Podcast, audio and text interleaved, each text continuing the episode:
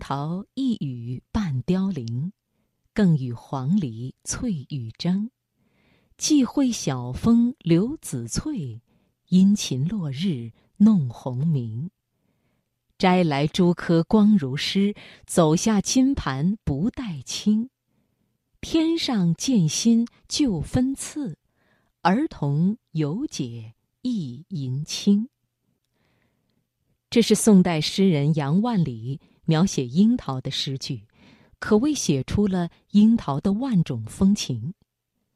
我们常说樱桃好吃树难栽，能收获自己种植的樱桃，想必应该是一件非常惬意的事情了。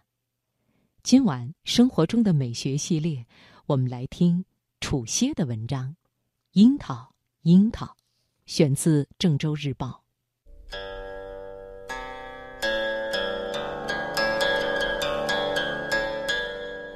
一张琴。一轴画，一朵青花，一方古月，一寸光阴，一壶酒，一纸诗书，一年华。年华，年华。久远的历史，漫长的光阴。寂静之时，放慢生活脚步，享受生活美学。财经夜读，倾情奉献。生活中的美学，共享一段诗情画意的典雅人生。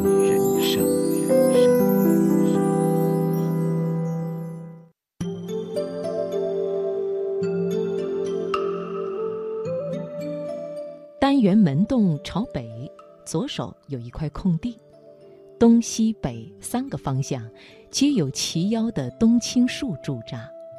方方正正的排列，围成了一道篱笆。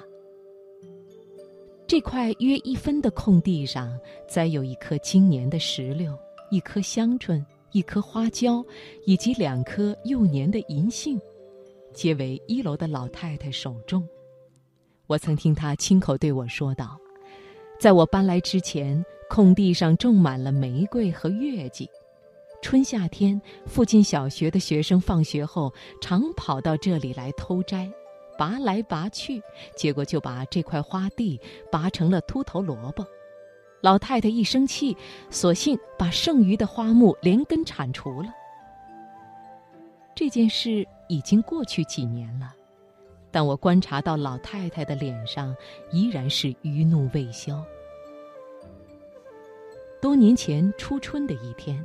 去东京大市场附近的早市上买菜，返回时，瞅见路边停泊着诸多嫩绿的苗木，根部附着团块的泥巴，用塑料袋子包裹，被搁置到方砖地面上。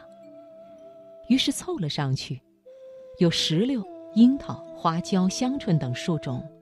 早春的街道、楼群，以及人们脸上的表情依然枯萎。而这些苗木的顶部，却显露出淡黄的嫩芽，让人见了不觉有暖意。两次三番的挑拣后，选中了一棵樱桃树，又经过一阵讨价，以十块钱的价格敲定下来。吃完早饭，立刻下楼，从地下室中取出铁锨，奔向这块空地，在临近香椿树的地方掘了一个大坑。把买来的樱桃树就此栽上。小时候在老家曾经历过多次栽树训练，所以这对我来说没有技术难度。栽下樱桃后就没怎么在意它，只是偶尔在夏天提水下去给它浇浇水。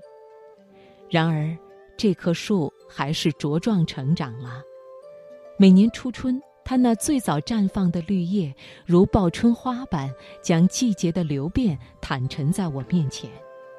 在沉闷的早春生活里，虽不必挂念，却足以吸引眼光的飘落了。又几年过去了，樱桃树和我那小小的女儿一道渐渐长大，枝叶漫展。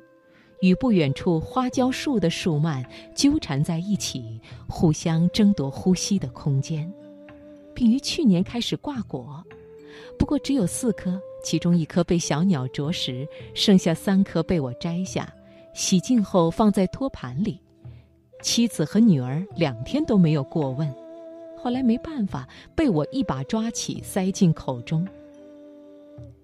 今年初春，樱桃树还是早早的就开了花。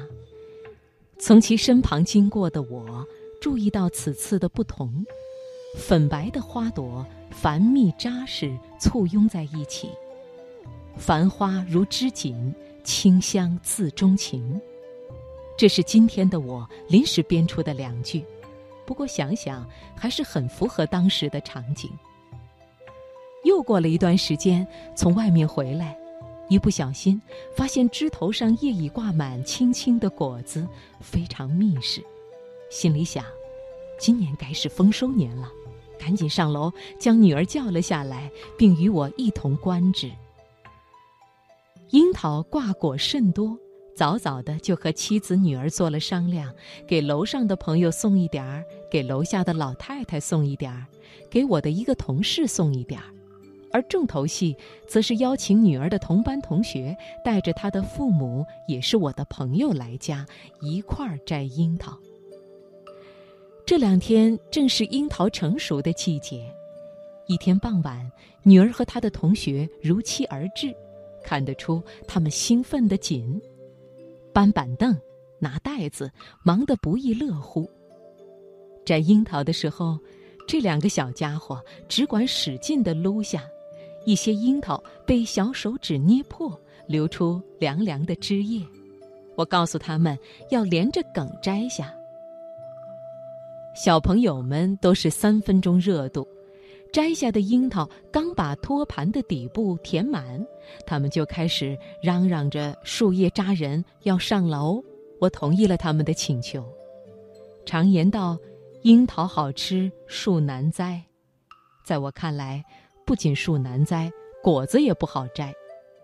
叶子的刺弄让露出的皮肤有点瘙痒，长时段的仰脖还有点酸痛。见或还有蚊子袭扰裤管下的脚面，费了好大的劲儿，才将已红透的果子摘了个遍。中间妻子也早早退出，只剩下我爬在树枝左右开工。从结果来看还不错，送人足够，剩下的果子也足够我们一家三口尝鲜。或许是受父母辈的影响。我一直保留将手头暂时用不了、吃不完的东西送给别人的习惯，从蔬菜水果到米面油、茶叶等等。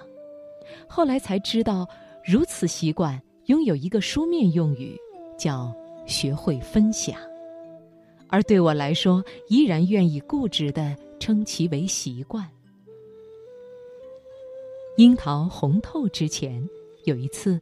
发现有几只叫不上名字的小鸟正在枝叶间逡巡，尖尖的爪子灵动地跳跃。想来早春时节，对于它们来说，恰是缺食少衣最严重的时候，吃上几口乃是本能，就由他去了。